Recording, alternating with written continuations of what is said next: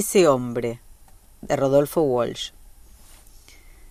El guardia civil pregunta el nombre, consulta su lista, abre la puerta del parque. El tenue sol madrileño quita de las rodillas la lluvia de París, funde la nieve de Praga.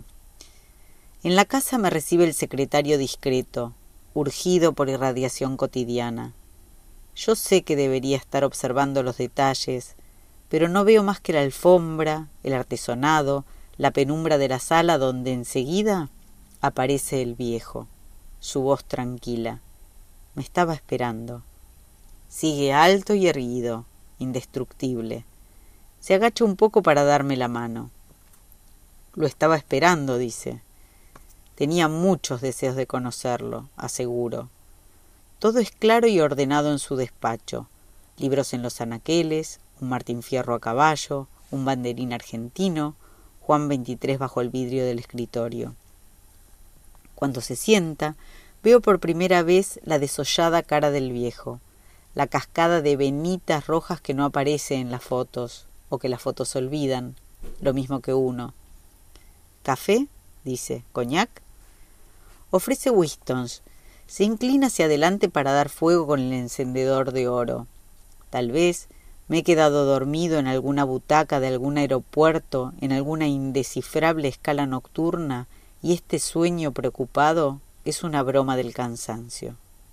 Pero el viejo está allí. Veo el traje pizarra, el pullover rojo, las ideas que se ordenan en su cara, la embellecen. Escucho la voz persuasiva que habla del mundo, sus grandes movimientos circulares, sus leyes inmutables. A los imperios no los derriba nadie, dice, se pudren por dentro, se caen solos. Solos, pienso. Parece que adivina. Cuando alguien los empuja, dice, recuerda. En este continente yo los he enfrentado, dice, anulando de un golpe la distancia, regresando o no partiendo nunca, clavado a este continente que no es este, no es la muchacha que vuelve y sirve coñac y sirve el café. Café sin cafeína, dice el viejo, es más sano. Mire Vietnam, dice. Miro Vietnam. Sonrisas ambiguas, pisadas nocturnas en la selva húmeda, espaldas maternas cargando obuses, una bandera roja flameando sobre Hue bajo una lluvia incesante de napalm. Los militares yanquis, explica, son muy brutos, no leen la historia, creen que la guerra se gana con el ejército. Otra vez el gesto circular abarca las edades, los pueblos, el orgullo pisoteado. Roma se derrumba en el espejo de la memoria y la voz del viejo parece que gozara. Líneas de abastecimiento, lo sabe un cadete. Toma su café sin cafeína. Ya no les quedan amigos en el mundo, dice. Si estos se salvan, dice, será porque tienen dos océanos de por medio pero a usted lo derrocaron. A mí me derrocó la sinarquía, Clara. Después vinieron a buscarme. Los yanquis, dice, rememora, ¿cuántas veces? ¿Y usted? Me pregunta si conozco el cuento del Vasco. Escucho el cuento del Vasco, rodeado de parientes que no quería firmar el testamento. El índice del viejo va y viene despacio sobre el índice izquierdo, preparando la pregunta, la pausa, el corte de manga, su porfiada respuesta. Y ahora no sé cuál es mi risa, cuál es la suya, la del Papa Juan divertido a su modo en el cromo. El círculo pulsa, se achica, se concentra. El viejo desliza sobre el vidrio una caja taraseada de tabacos. Tomo uno, lo hago girar entre los dedos, aspiro su lejano aroma. Me los manda Fidel, dice el viejo. ¿Cómo están por allá? Siempre preguntan por usted. Es cierto, siempre preguntan por él. Esperaban su visita, digo. Me hubiera gustado ir, suspira. No ha llegado el momento. Usted sabe, había que pasar por Moscú. El periódico sigue inmóvil sobre el escritorio, con sus terremotos, naufragios, sobresaltos del oro, el nuevo récord de Iberia, Seis horas treinta y dos minutos vuelo directo. No veo las manos del viejo. Tal vez el índice derecho sigue moviéndose despacito sobre el izquierdo debajo de su mesa. Una broma conjunta que podemos apreciar. El círculo ha vuelto a crecer. Las costas se dilatan, la selva, América. Ahora hablamos de los muertos. El viejo guarda la caja de tabacos, saca un libro abierto en la dedicatoria de un adversario que evolucionó, la firma brevísima del gran muerto reciente cuyas cenizas llueven sobre mil ciudades, que anda por ahí asomado a las cocinas, a los dormitorios, probando el caldo de las ollas, creciendo en los huesos de los chicos. Tenía el fuego sagrado, dice el viejo. Lástima que no trabajara para nosotros. Y la cara se le nubla, de pena, desconcierto, quién sabe. Él pensaba que había que apurarse.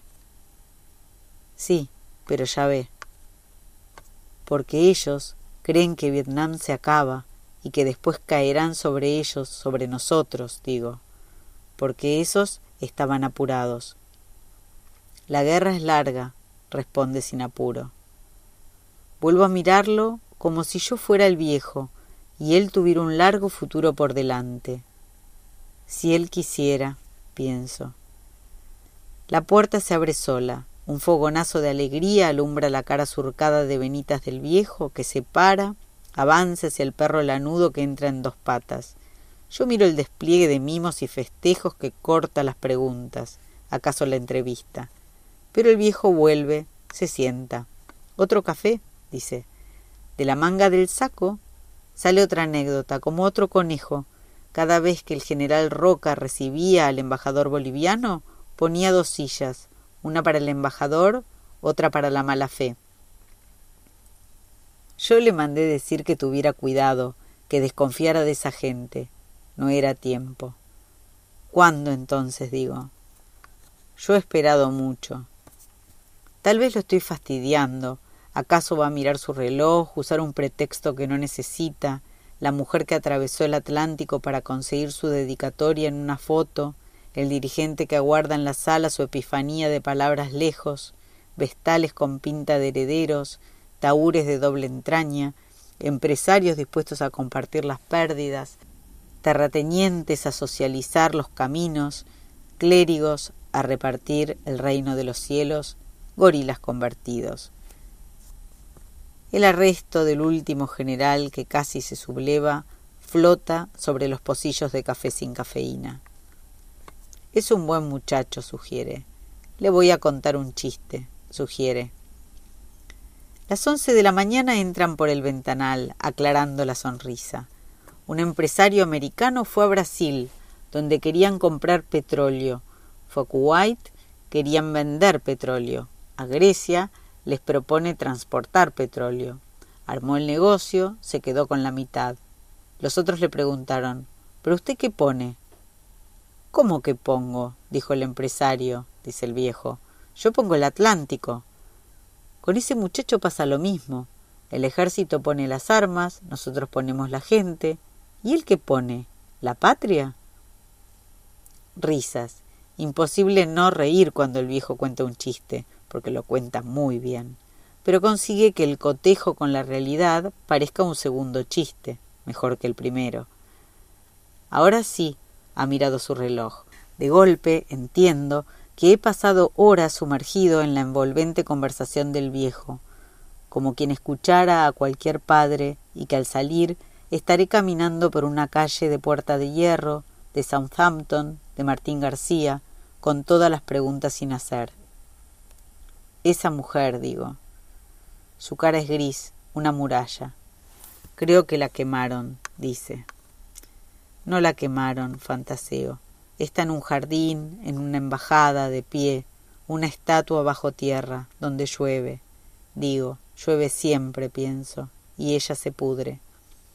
Puede ser. Su cara es más remota que nunca. Algún día se sabrá. Y los otros muertos Quiero saber los fusilados, los torturados. Un ramaje de la vieja cólera circula por su cara, relámpago entre nubes. El pueblo pedirá cuentas. ¿Cuándo? Algún día saldrá a la calle como el 56, el 57. ¿Por qué no ha vuelto a salir? Porque yo no he querido, dice. ¿Cuándo, general? ¿Cuándo?